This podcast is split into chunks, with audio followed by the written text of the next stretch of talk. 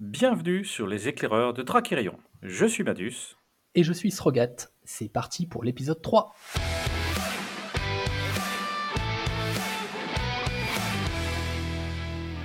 Pour commencer aujourd'hui, je voulais vous partager une réflexion autour du jeu.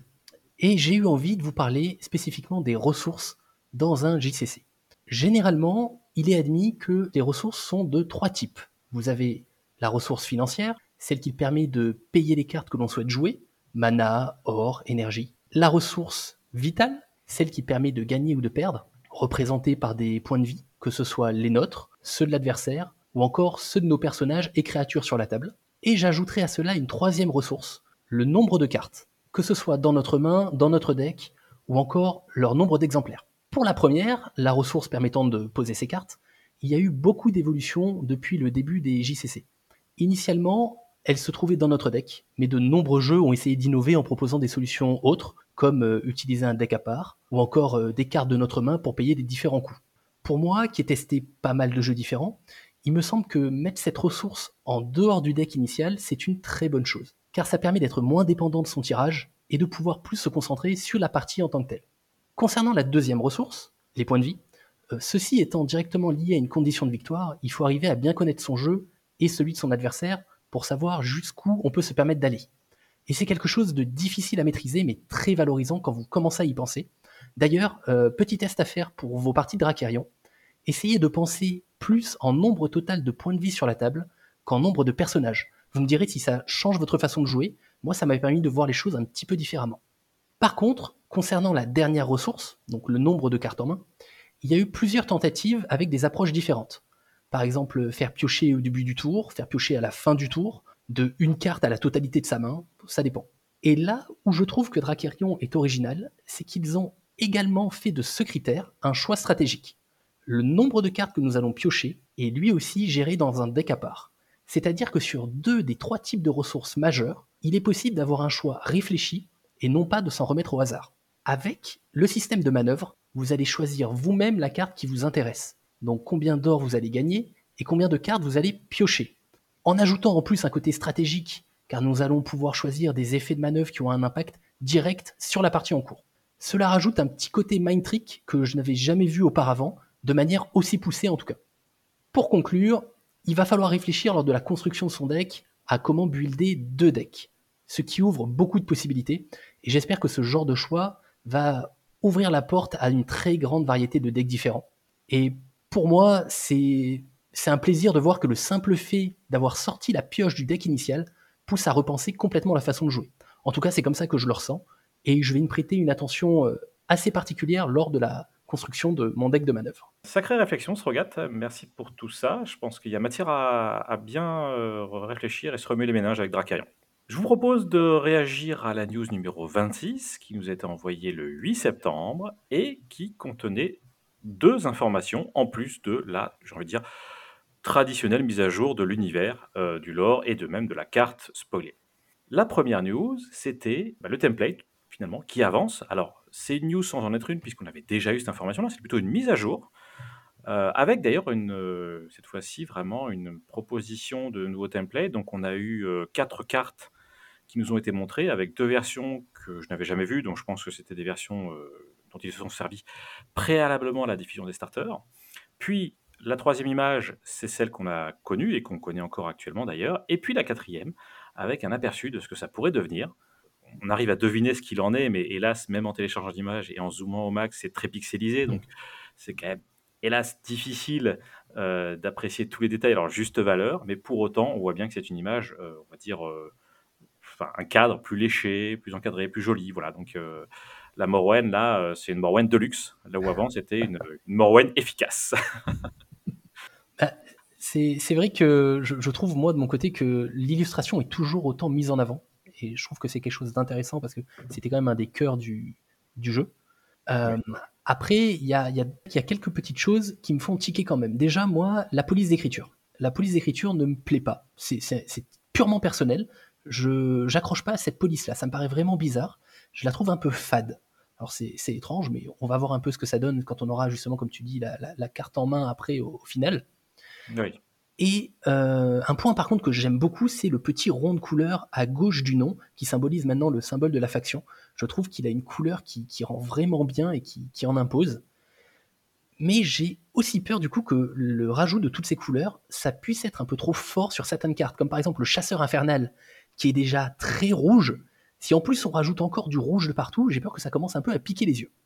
C'est vrai que c'est intéressant parce que moi qui ai un petit problème avec Lockmar, non pas en termes de gameplay que j'adore, mais en termes de, bah, prédominance du rouge, euh, c'est vrai qu'il y a du rouge partout encore plus. J'ai peur que ça m'empêche vraiment de jouer la faction. Donc c'est très pertinent. Euh, je te rejoins totalement sur le fait de cette petite boule, c'est intéressant parce que ça permet vraiment de différencier les factions. Donc même pour des gens qui distingueraient mal les couleurs, on aura quand même une forme qui sera différente. Et là, je trouve ça vraiment bien vu pour le coup. Euh, les, les, deux boules d'ailleurs de part et d'autre du nom je me demande si c'est pas un peu redondant, mais bon, après, il faudra voir. Hein. Euh, quant à la police d'écriture, je t'avoue que moi, euh, bon, je la distingue assez peu. Je pense qu'elle ne sera pas définitive parce que de toute façon, là, en l'état, on n'a même pas de quoi mettre les sous-titres, les, traits, enfin, des choses. Quoi. Donc, je n'ai pas de mal à imaginer qu'ils vont retravailler dessus et que ce n'est pas totalement définitif. Voilà, en ce qui me concerne, j'attendrai vraiment la version finale pour voir, et surtout la version finale, même imprimée. juste un petit aparté, je me rappelle que j'avais eu perçu une énorme différence lorsque j'avais changé d'imprimeur entre les starter decks alors qu'eux n'avaient pas mis à jour leur fichier. Donc je me dis que la qualité d'impression peut vraiment influer sur ce qu'on a sous les yeux. Et voilà, en ce qui me concerne, j'attendrai avant d'émettre un énième jugement, même si ce que tu dis est tout à fait pertinent.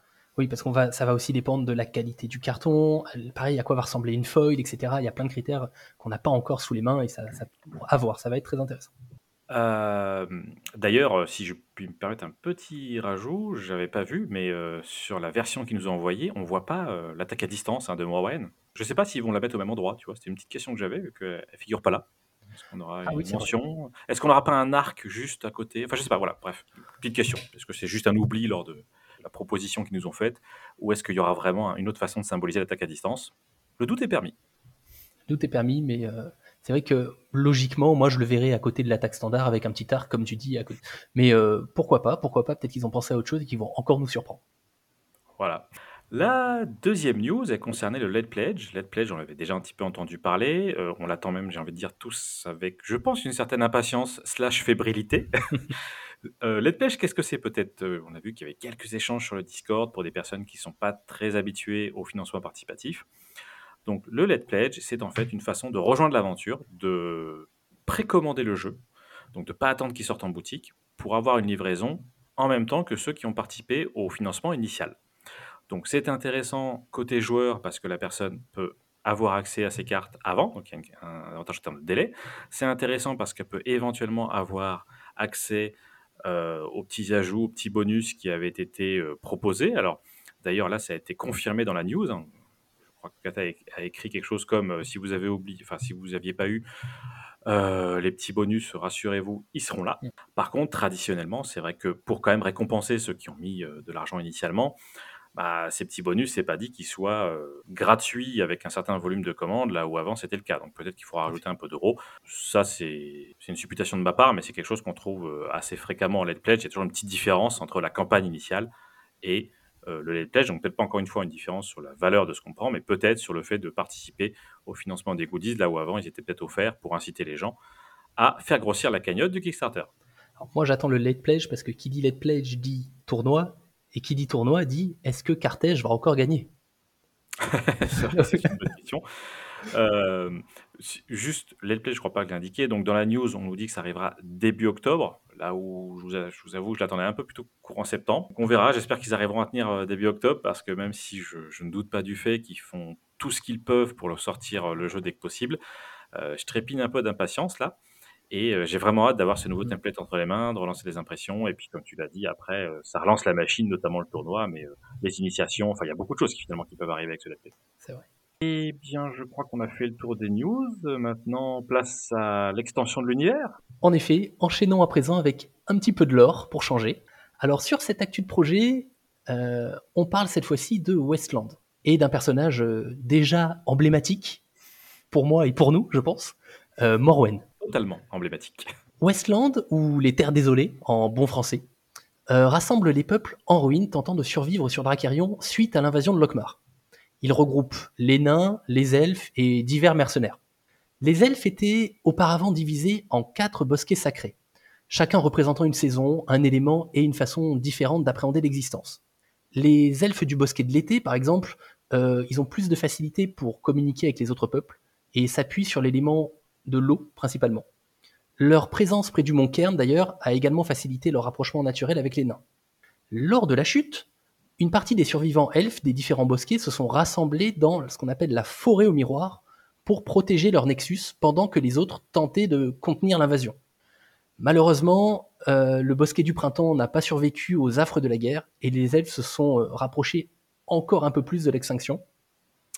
Cette fin, qui paraît euh, inévitable, est liée non seulement à la perte de leurs frères et sœurs au combat, mais également à un problème de natalité. les elfes semblent avoir de grandes difficultés pour enfanter et donc faire perdurer leur race. Morwen, le personnage aujourd'hui, c'est une elfe qui, qui fait son petit effet. Hein, euh, lors de la sortie des starters, elle a fait son petit effet. Je pense que tout le monde se rappelle la première fois qu'il l'a joué ou qu'il a affronté. Euh, une elfe qui, en plus d'avoir la classe, tape très fort avec des attaques à distance, tellement fort qu'elle a été nerfée assez rapidement. Hein. Ils ne sont pas trop embêtés là-dessus. Madus, est-ce que tu peux nous présenter la carte, justement? Morwen, telle qu'on la connaît actuellement, c'est une euh, carte évidemment unique, personnage unique qui coûte 4 à invoquer, 4 d'attaque, 3 d'attaque à distance, 2 de riposte, 5 PV et 2 de prestige si on arrive à la faire quitter le champ de bataille.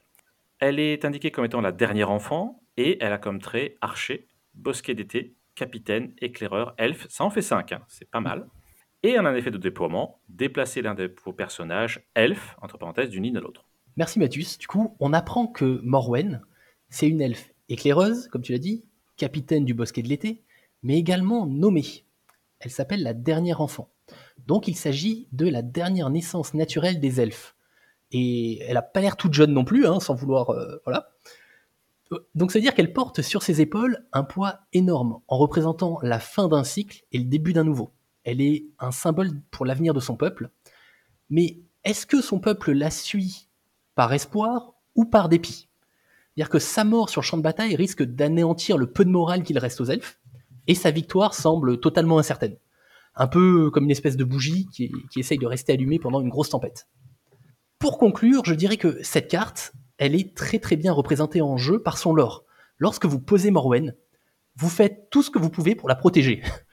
La perdre, ça représente un coup en or, mais ça représente également une forte valeur d'attaque à distance qui va disparaître.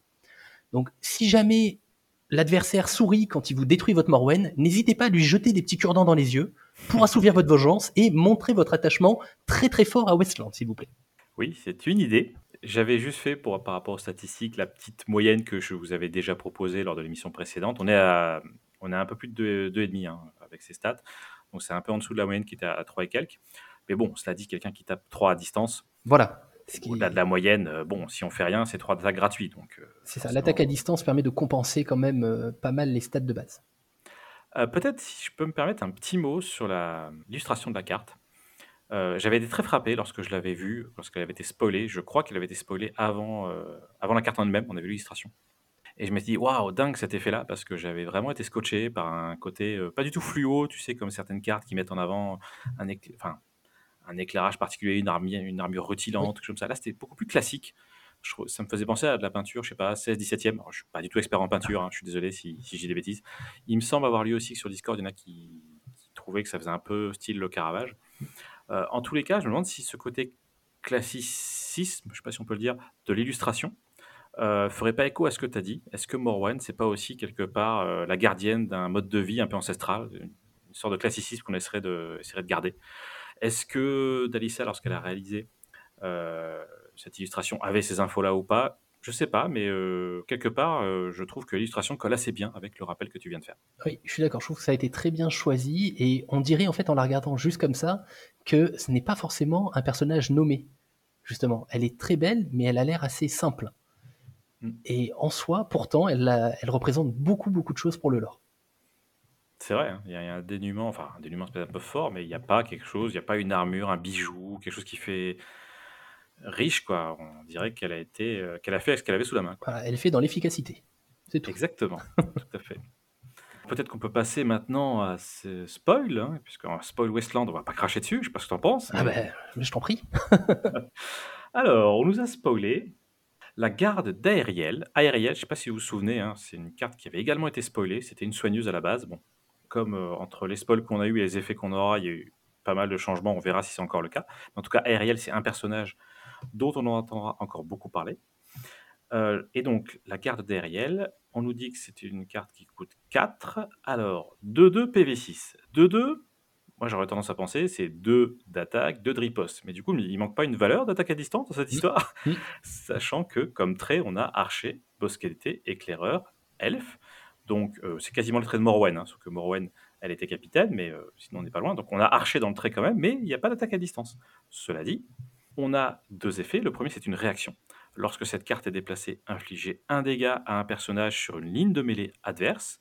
Et le deuxième, c'est une action. Si on incline cette carte, on la déplace.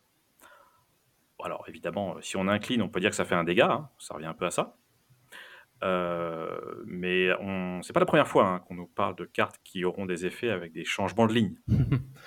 Ce sera évidemment, je pense, une, une mécanique à creuser côté Wasteland. Et j'ajouterais que cette carte, c'est quand même le premier elfe qu'on nous propose à 6 points de vie.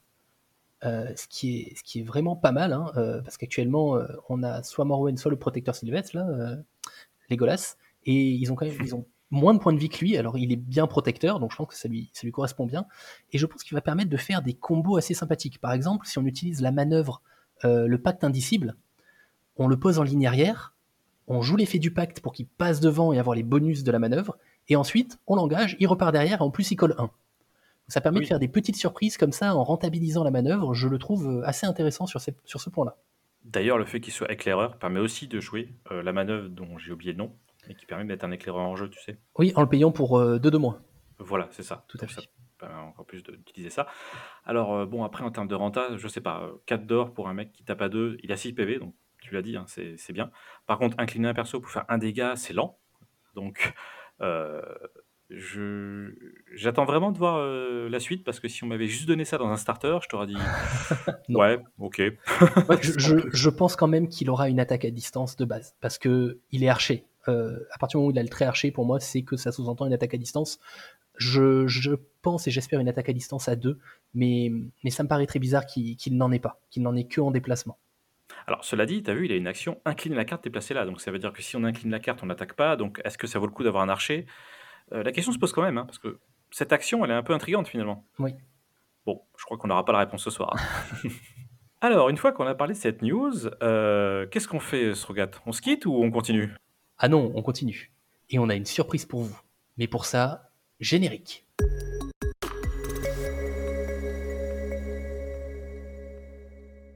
Habituez-vous au générique, c'est une interview.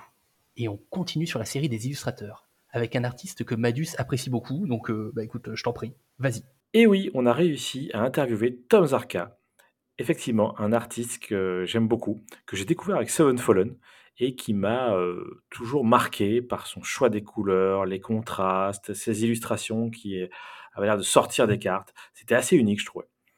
Euh, et puis il a dessiné des cartes emblématiques qui vont parler à tout le monde. Comme lors de la précédente interview, euh, nous vous proposons un condensé de notre échange qui reprend l'essentiel et quelques informations très intéressantes. Alors, petit bémol technique, euh, il y avait quelques bruits parasites lors de l'entretien, ce qui nous a poussé à faire des coupes un peu moins élégantes que ce qu'on aurait voulu, mais on va faire avec. Pour tout de suite nous mettre dans le bain, on lui a évidemment posé la question fatidique est-ce qu'il sait jouer à Dracarion Non, je sais la honte de dire ça, mais non, je sais pas jouer. Je vais pas vous mentir. Mais c'est qu'il y a pas mal de jeux différents et j'avoue que je prends pas le temps d'apprendre les règles. Et à chaque fois, il y a pas mal de lore et tout ça. Mais Dracarion, ça reste un, gros client, entre guillemets. C'est dans le sens où euh, on se connaît déjà depuis longtemps parce que c'était sur Seven Fallen. Euh, ça fait longtemps qu'on taffe ensemble et tout ça. Euh, donc c'est un peu à part comparé à d'autres clients où ça peut être purement professionnel, quoi. Donc euh, j'aimerais quand même apprendre les règles. J'ai regardé un peu vite fait, ça a l'air cool, mais il faut vraiment que j'apprenne les règles Décidément, je pense qu'il va falloir qu'on organise une initiation collective pour tous nos illustrateurs. On ne peut pas les laisser comme ça dans l'ignorance, c'est pas possible. Je suis bien d'accord avec toi. Sur la question de comment il réalise une carte, même si la réponse peut sembler redondante avec ce que nous avait dit Pierre-Yves, euh, j'ai trouvé que c'était assez instructif quand je lui ai demandé de quelles infos il disposait avant de se mettre à l'ouvrage. Du coup, en gros, ils me mettent une image de référence sur à peu près euh, l'ambiance ou l'idée qu'ils ont du truc. Euh, une description de les effets de la carte, parce que ça peut se voir dans l'image, et euh, j'aime bien l'intégrer dans l'image quand même pour qu'on comprenne, euh, qu'on fasse le lien. Je pense que c'est une partie importante du métier de l'illustration, c'est aussi ça qui me plaît, c'est d'interpréter un personnage et une scène et vraiment lui donner vie, quoi, pas juste faire une belle image, parce que c'est, je pense que c'est une partie importante du boulot. Du coup, on a ce texte-là, la faction, les stats de la carte, savoir si c'est un, un, truc qui tape dur ou autre, parce que ça peut, ça peut être intéressant. Et euh, on a aussi leurs commentaires.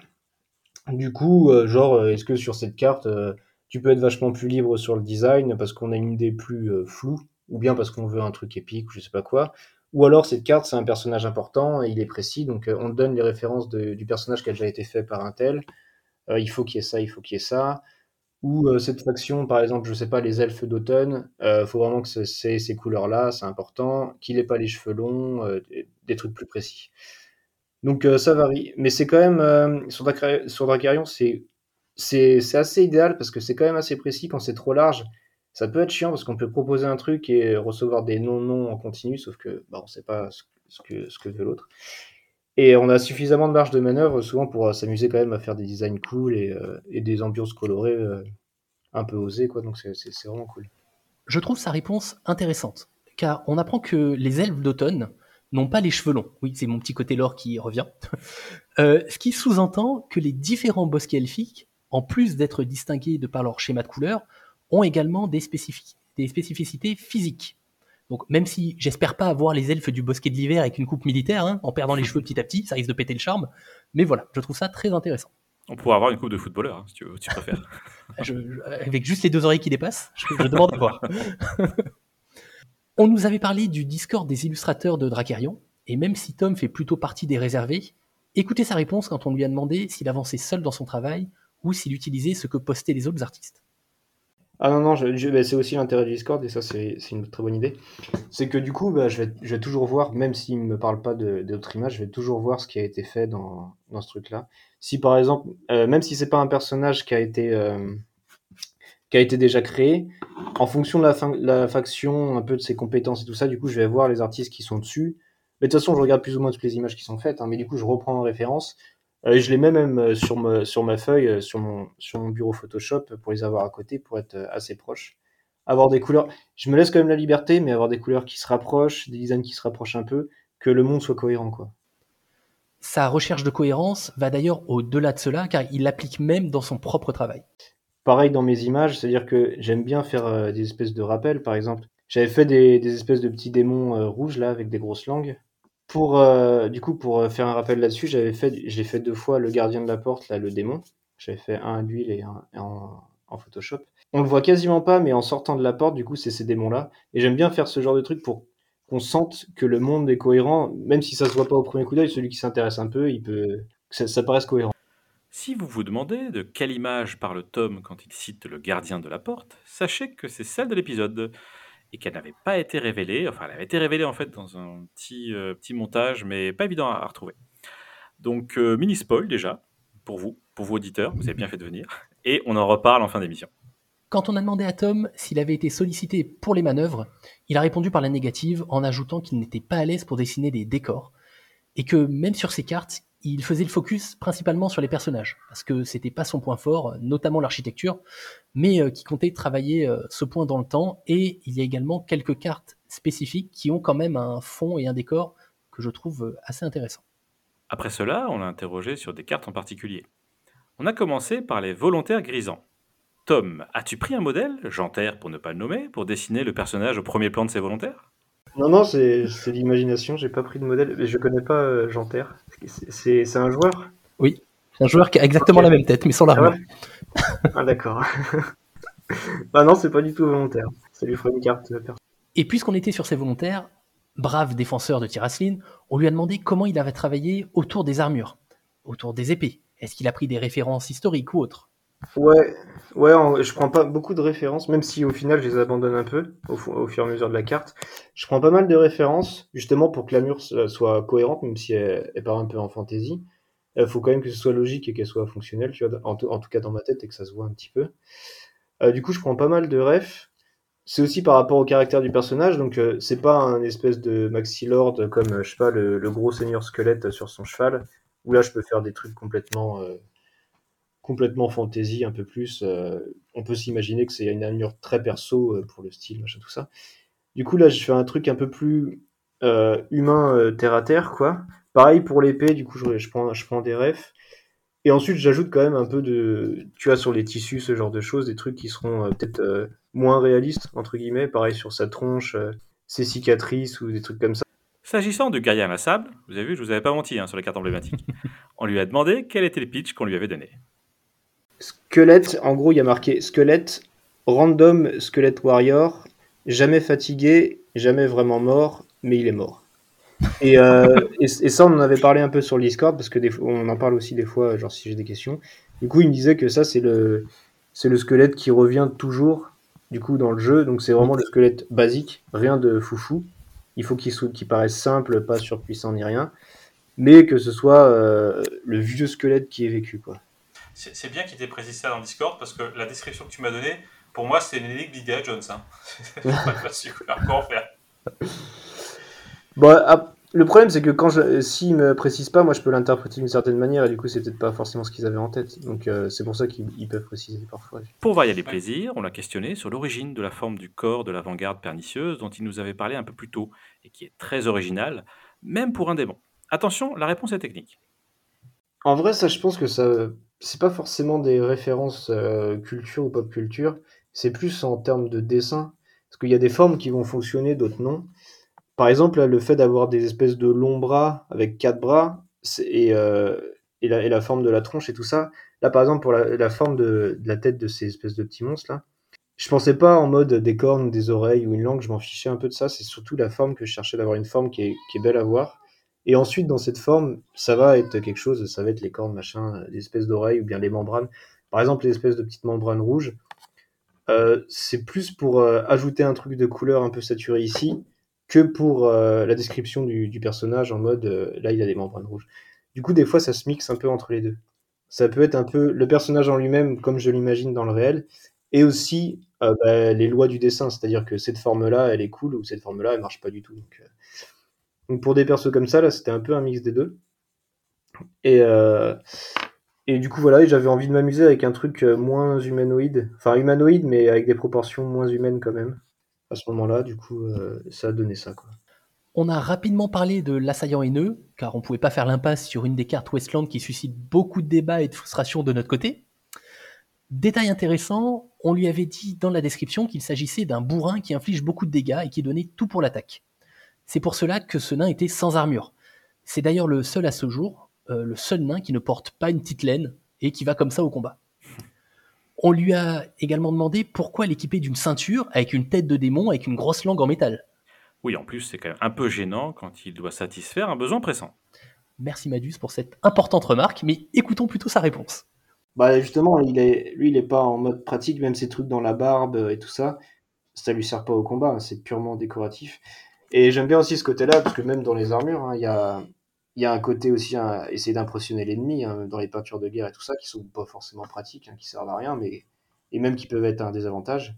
Mais euh, c'est psychologique, quoi. Et, c'est aussi en vrai parce que je trouvais ça cool, 100%. Mais, euh, mais dans ma tête, c'est aussi ça. Et par exemple, justement, pour prendre sa ceinture, c'est un peu pour prendre la tronche des, des démons, là, des, des petits démons rouges, pour essayer d'avoir, pour essayer d'avoir une cohérence, même si, même si personne ne le voit, euh, moi j'aime bien. Et puis dans ma tête, c'est plus clair, quoi. C'est, ça me paraît, j'ai l'impression de plus de construire un monde que juste faire des images comme ça.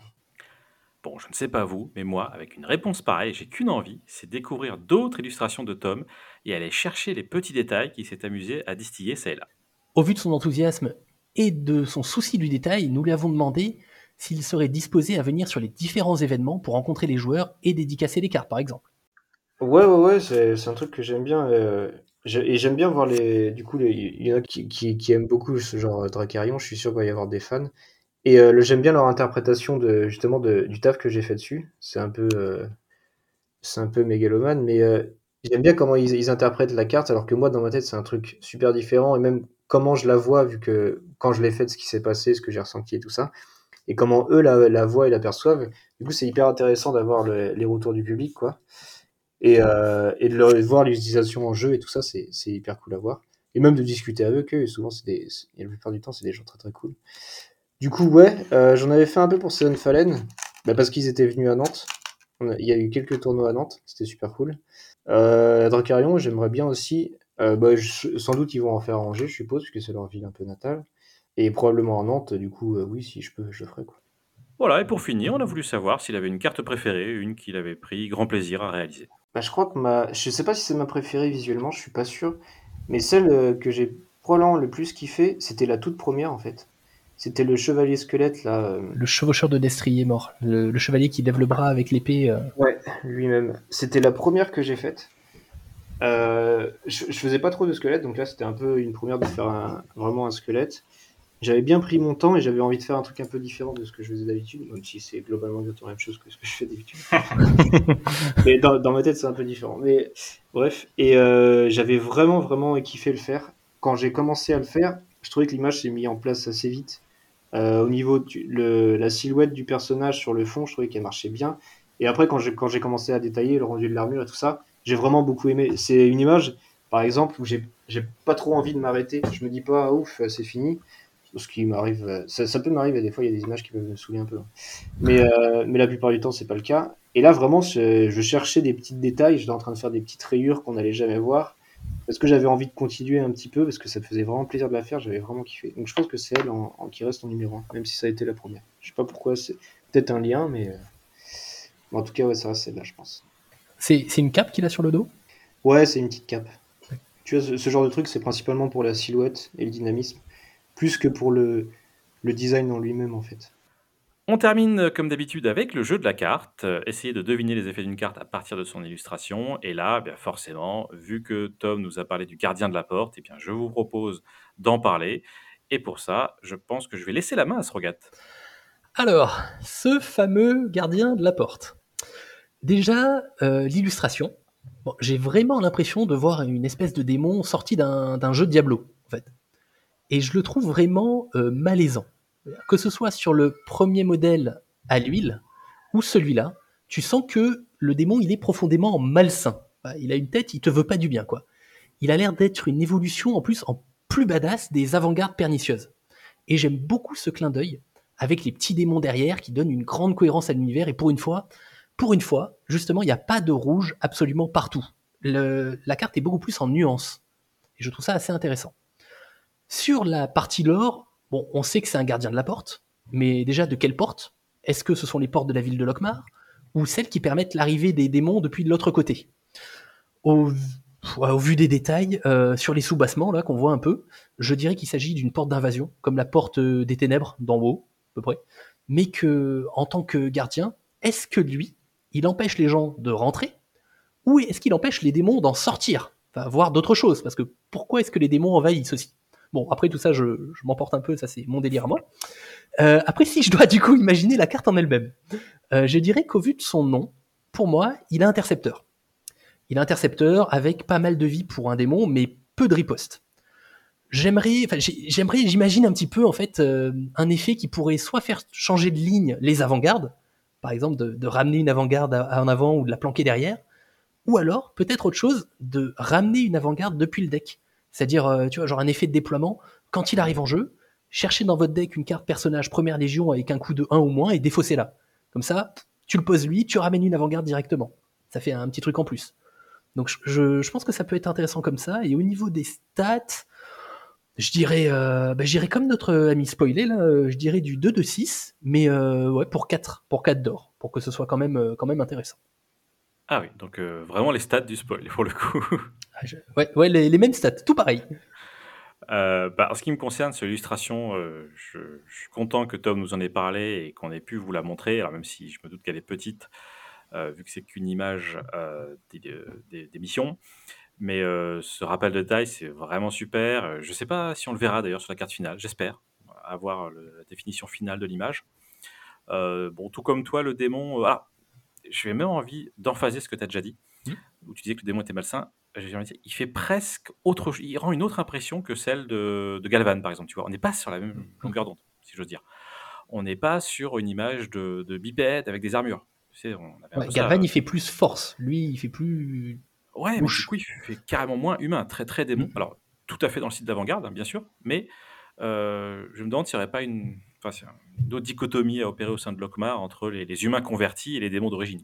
Euh, Ça rajoute un peu d'eau à ton moulin quand tu demandais pourquoi est-ce que Calvan se battait pour Lokmar d'ailleurs. Bref, tout ça pour dire que euh, oui, bon, le démon, euh, il n'y a pas de rouge, ça c'est bien. et puis, il y a beaucoup de détails, donc ça c'est super. Qu'est-ce qu'il en est de ses effets? Moi, j'étais un peu plus basique que toi, et encore quand tu m'as dit que, que tu n'avais pas été très loin, je pense que tu as quand même été assez loin dans l'analyse. Euh, je m'attendais presque à ce que tu me dises que c'était, euh, pourquoi pas, un jeton de Godric, mais non, t'as pas osé. Non, là, bizarrement, je me suis dit, allez, tu enlèves Godric de ta tech pour cet épisode et tu, tu n'en parles pas. On oublie Godric. Bon, je pense que tu as bien fait, hein, cela dit. non, sinon, sur les faits, je voyais plus, euh, justement, rappel avec euh, l'avant-garde.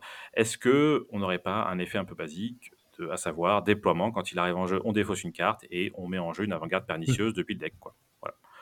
Un truc qui, à la fois, alimenterait la Ah oui, un mélange des deux. Ouais. Voilà. Et à la fois, ferait venir, finalement, peut-être ces petits mignons, qui sont peut-être les mignons de ce gros démon, quoi. Peut-être ces gros démons, c'est un Mm. peu leur chef.